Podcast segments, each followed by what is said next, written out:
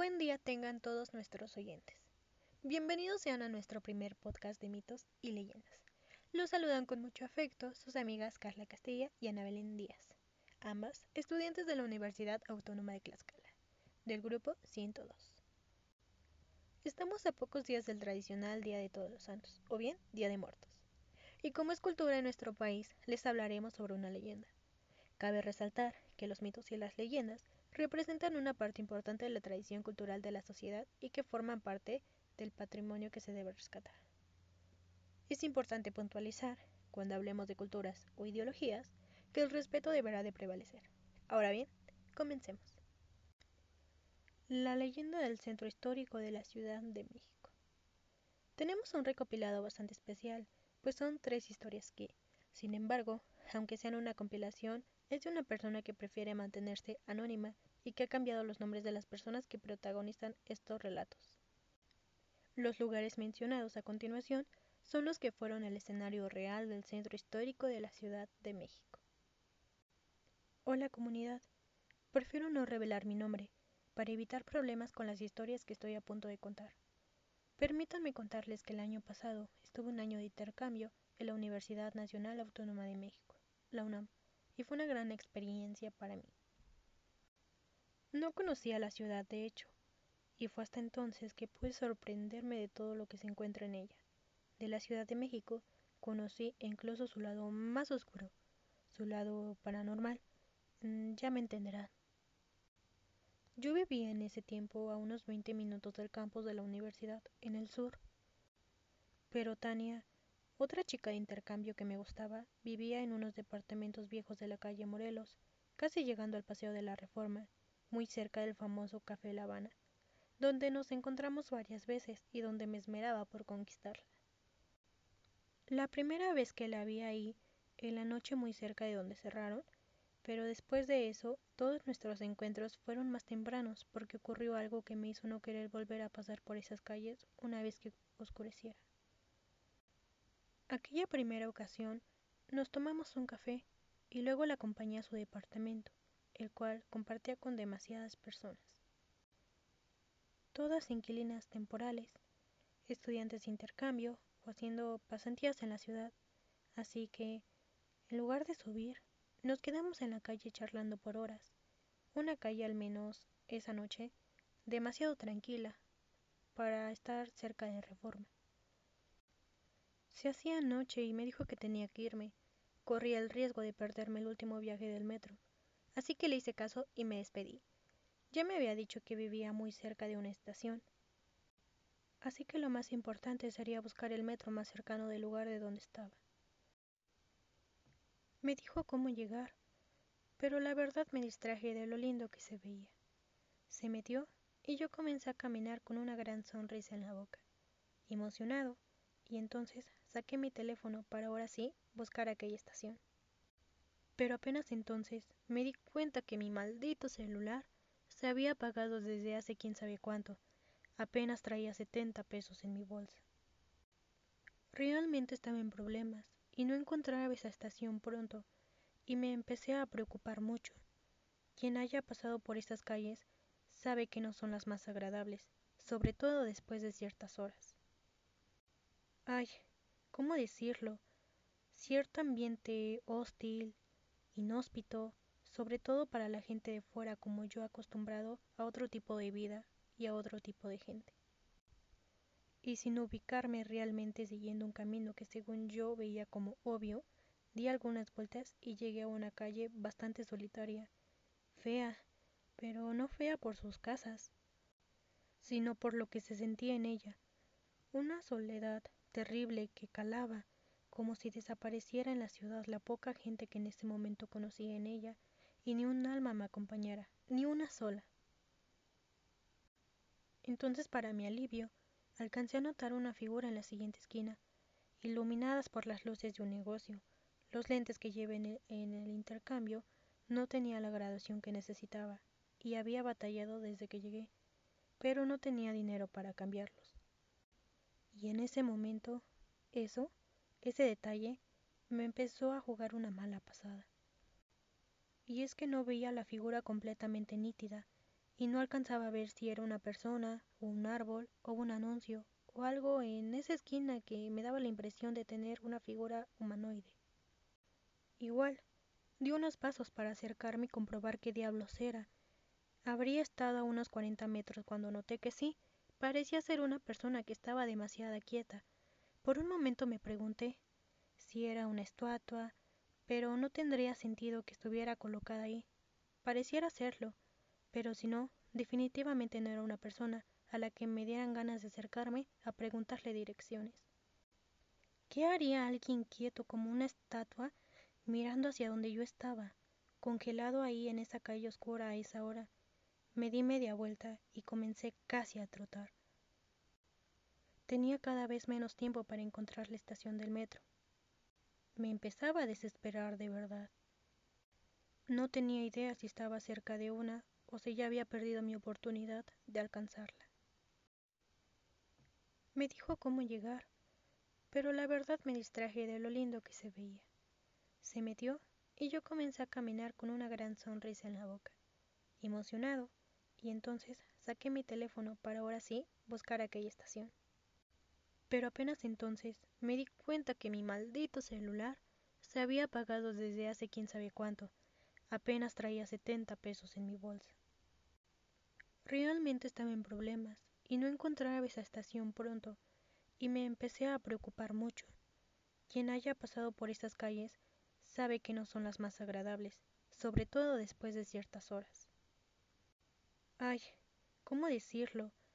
Cierto ambiente hostil, inhóspito, sobre todo para la gente de fuera como yo acostumbrado a otro tipo de vida y a otro tipo de gente y sin ubicarme realmente siguiendo un camino que según yo veía como obvio, di algunas vueltas y llegué a una calle bastante solitaria, fea, pero no fea por sus casas, sino por lo que se sentía en ella, una soledad terrible que calaba, como si desapareciera en la ciudad la poca gente que en ese momento conocía en ella, y ni un alma me acompañara, ni una sola.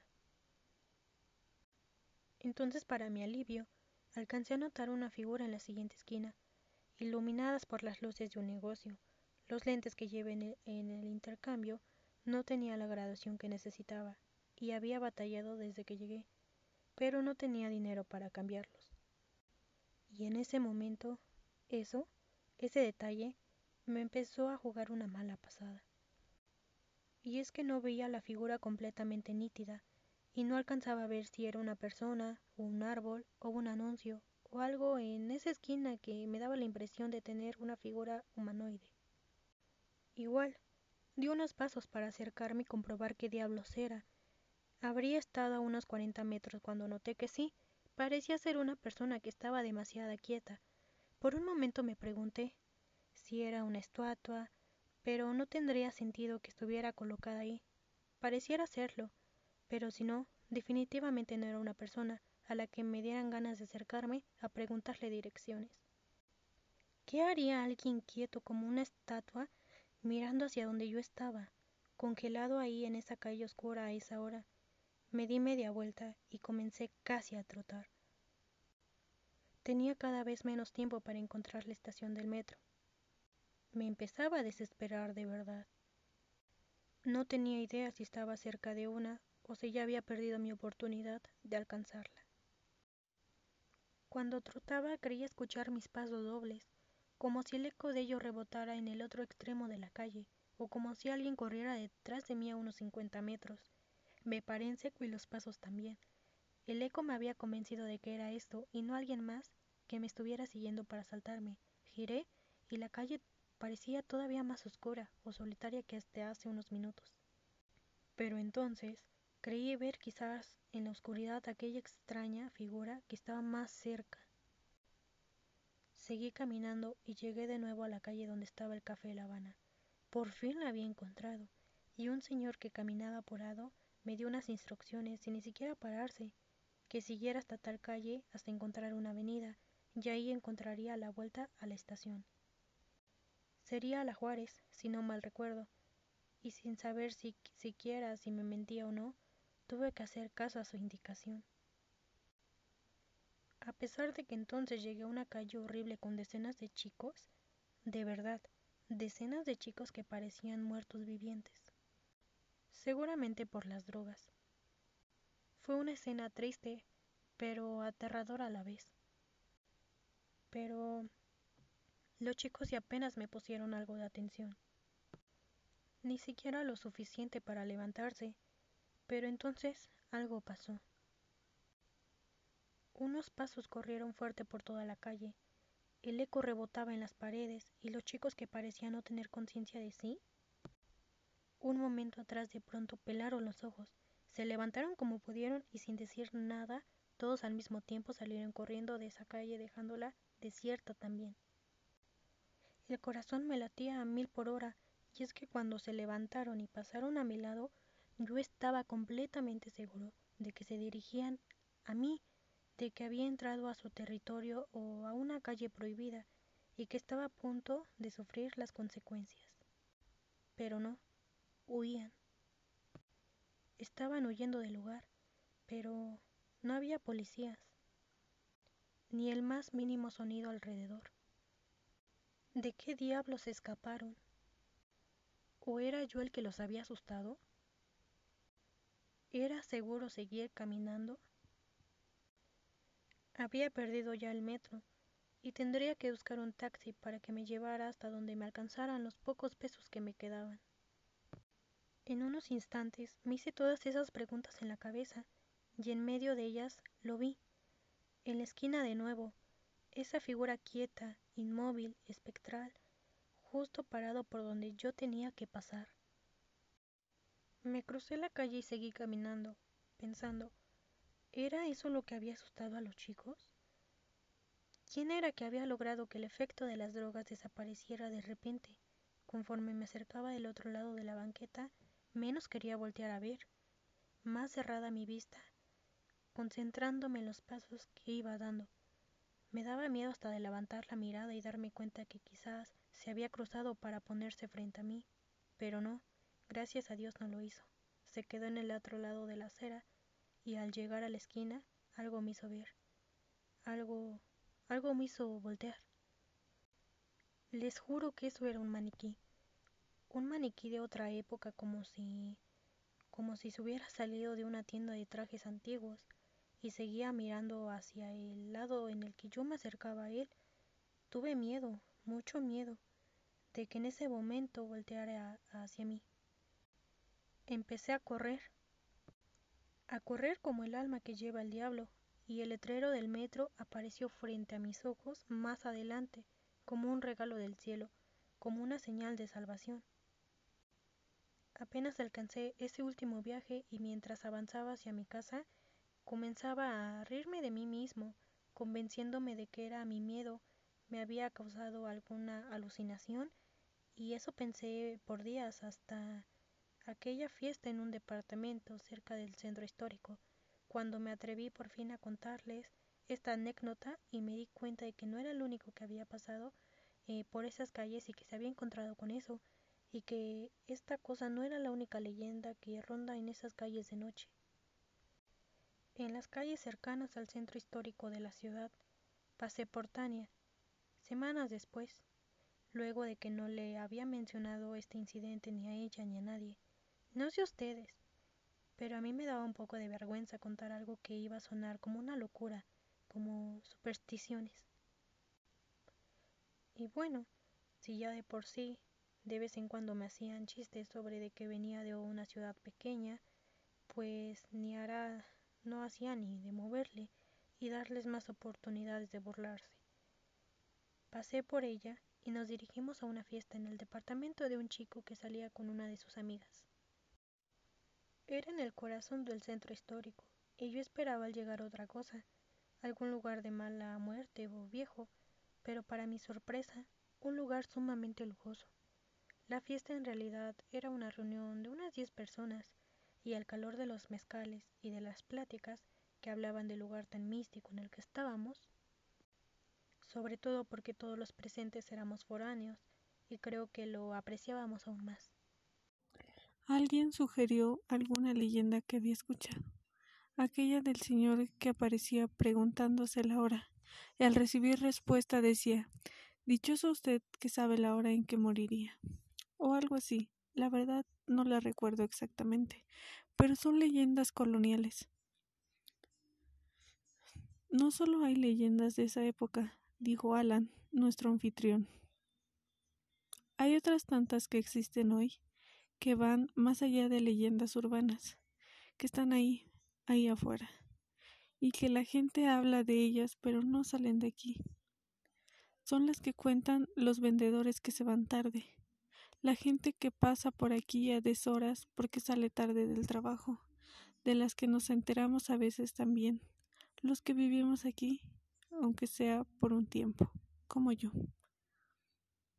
En una pausa que hizo, me atreví a contar mi historia, aquella visión extraña de semanas atrás, aquello que quizá había sido una serie de coincidencias, sin embargo, mientras la contaba, Alan no dejaba de sentir como si conociera la historia. La cuestión es, dijo momentos después, que ya habíamos escuchado de este ser, de esa historia. Es una de esas leyendas que les digo que aún caminan por estas calles. Están ahora ahí afuera, en este mismo momento, esperando asustar a algún incauto. Él y algunos de sus amigos contaron las leyendas que conocían. Les comparto ahora las dos, que más llamaron mi atención. Una de ellas es bastante popular, quizá ya la hayan escuchado. Es la que habla de los aztecas que caminan en fila, que salen de la catedral para entrar al Museo del Templo Mayor, a unos metros de distancia. Sin embargo, Alan aseguraba verlos visto en una ocasión. Fue cuando tenía poquito de haber llegado. No sabía bien las rutas para llegar bien y tomé un Uber. Ya era tarde y el chofer no sabía manejar del todo bien la aplicación. De hecho, revisé su perfil y era apenas su tercer viaje, así que me relajé y le intenté ayudar a darle las calles. Pero como les digo, tampoco sabía la mejor ruta. Terminamos dándoles algunas vueltas al zócalo mientras encontraba la forma desde mi celular, y ya era muy tarde. De pronto, en una de esas vueltas, escuché que me dijo el chofer. Ah, caray. Mire qué raro, joven. Cuando levanté la vista, pude ver un grupo de personas que primero pensé que eran vendedores, pero conforme nos acercábamos nos dimos cuenta que se veían realmente como aztecas, mexicas, pero no como los señores que se ponen cerca de la catedral en el día para rezar y hacer limpias. No. Había algo muy, muy, muy extraño en ellos como si tuvieran algún áurea distinta. Ay, no sé, no supimos explicarlo, pero cuando le pregunté al chofer que si era algo que había por ahí a esas horas, él me dijo que no.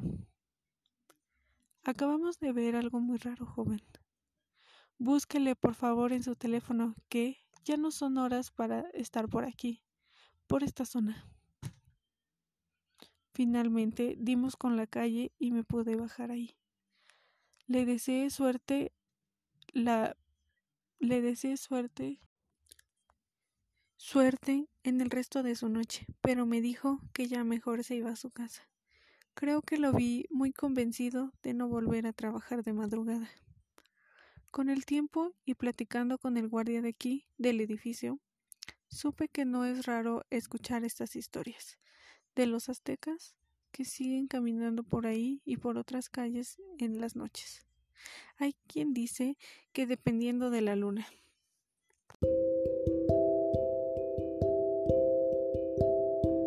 Y bueno amigos, hasta aquí el episodio de hoy. Muchas gracias a todos los oyentes. Mi compañera Carla Castilla y yo les agradecemos mucho la atención y les deseamos eh, mucha suerte en todo.